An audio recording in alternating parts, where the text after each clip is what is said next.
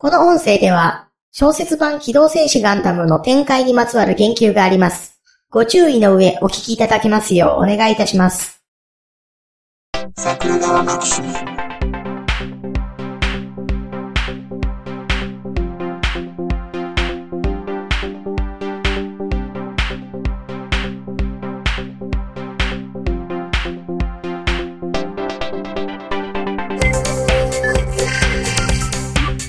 はい、どうも、ジャスです。い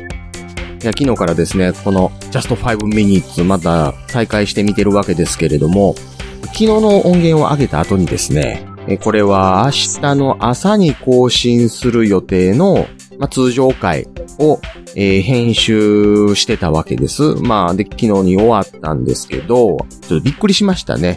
リスナーさんのツイートを見て、おちんちんの握り方の話を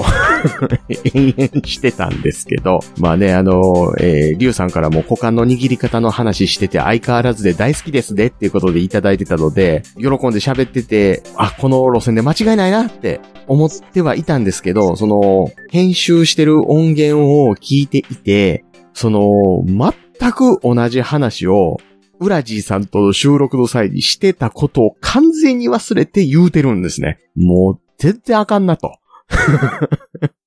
もう自分がした話を覚えてないわけですから、もうあかんなと。なのでもうこの握り方とか、どんだけ出るとかの話は、もうしまい って、固く心に誓ったので、またおちんちんの話は握り方以外のことでしたいなと思う今日この頃です。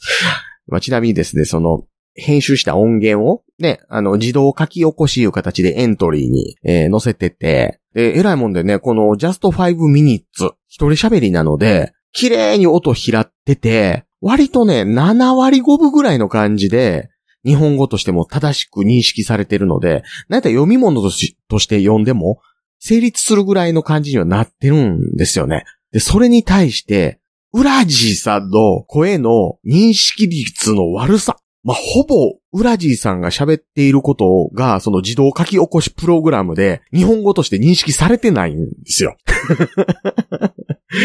多分ね、ウラジーさん、Google に嫌われるなんかひどいことやってるんやと思いますね、過去にね、マレーシアでね。なんか絶対前科的なことがあると思うんですよ。で、そのせいでもあの周波数帯の声を出すやつのことは知らんっていう扱いを受けてるんじゃないかっていうぐらい、僕が喋ってるところはちゃんと認識されるという、ウラジーさんが喋ってるところは、もうほとんど、まあ、たまにね、ちらっと単語だけ拾うみたいなことがされることはあっても、全然あかんと。ね、竹有さんとかはね、認識率いいんですけどね、なんでしょうね、なんか、こう、言葉の粒立ち方みたいなところなのかなって気がするんですけどね。割とあの、竹有さんってこう、うん、ナレーター的な喋り方に近い発声されるんでね。まあその辺の差なのかなという気はちょっとしたりもするんですけど。うん、ねさあ、まあ、そんな中ですね。まああの昨日も言ってましたけども、リスナーさんの声に対して即座に、どんどんどんどん、えっ、と、答えていくっていうのがこの、えー、just 5 minutes の目的だというふうに思っておりますので、えー、読んでいきたいと思いますけど、大パンチさん。えー、ガンダムは盗まれすぎ警備面ガバガバなの本当にどうにかした方がいいっていう、えー、ニュースのリンクを貼っていただいてて、コメントとして盗まれるのも定番だけど正規パイロットとかテストパイロットになったら死亡フラグが立つようなっていう風に書いていただいてて、えーと、なんかね、このガンダム盗まれすぎっていう、その、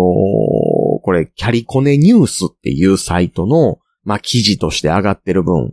まあ、タイトル見たときにね、またどうせガンダム初代しかちゃんと見てませんみたいなおっさんがなんとなく聞きかじったことだけで書いてる記事なんやろなって思って見てみたんですけど、意外とガンダムちゃんと見てるライターさんの記事だったので、あ、真面目に読もうって思って読んだりなんかしたんですけどね。え、あの、0083がどうしただとか、ガンダムシードもこうだったとか、なんか割とね、途中でね、その、やれ、アンナマリー・ブルージュがどうたらとか、そういう話が出てるので、まあ、人揃い見てはる方なんやなというのはわかる感じだったんですけど、まあ、この辺はね、あの、昔のロボットアニメにおける、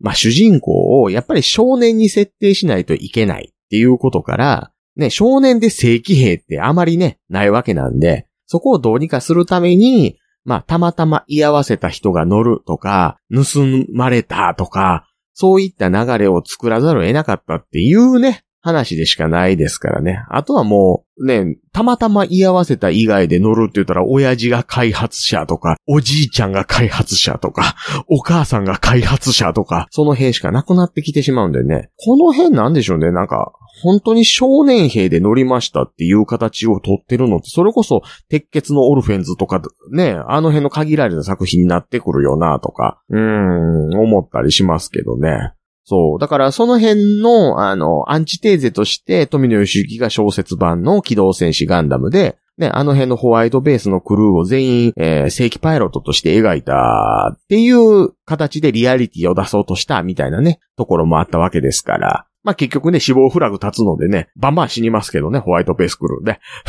小説版はね。うん。ね、その辺のなんかこう、あれですね、あの人死にとかそういったものを今も描きにくくなっできているせいもあって、ガンダムビルドなんたらとかの方にね、どんどんどんどん軸足を置かざるを得なくなってるみたいなのもあって、ちょっとその辺残念だなという気はしますね。うん。昔ね、バタバタ人死んだり地球滅んだりしてたんですけどね。おもちゃ売れれば何でもよかったですから。まあ今ね、おもちゃも売れないですんでね。あ好き勝手なこともできへんなという、単に景気が悪いだけという話なんですけど。まあ、景気が悪いで言うたらね、その、コロナの影響もあってね、あの、動くガンダム？うん、あれ、いつか見に行きたいなと思ってるんですけど、なかなかね、見に行けてないっていう人、僕以外にもいっぱいいるんでしょうけどね。あれ、ちょっと期間限定なのをどうにかしてほしいなと思いつつではあるんですが。まあ、そんなわけで一応今のところご連絡いただいてる内容については一通り読ませていただいたのかなと思いますので、明日以降の、えー、just 5 minutes 撮る場合には、それとは別の、えっ、ー、と、話題を何か喋るか、あるいは、皆さん、ね、こうやってね、桜川マキシムがね、こう人目に触れるような書き込みをしていただいて、こちらも音声で触れさせていただいて、でね、取り上げさせていただいた方には、えー、なんと桜川マキシムで使えるクーポンを、えー、お送りしたりもしますので、一つね、ちょっとね、なんかこう、目立つ感じで、よろしくお願いしますよ、ということでございます。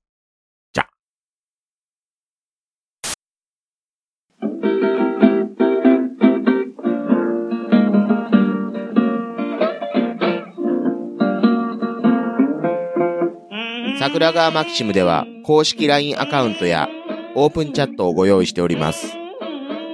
ウェブサイト sgmx.info からご参加ください。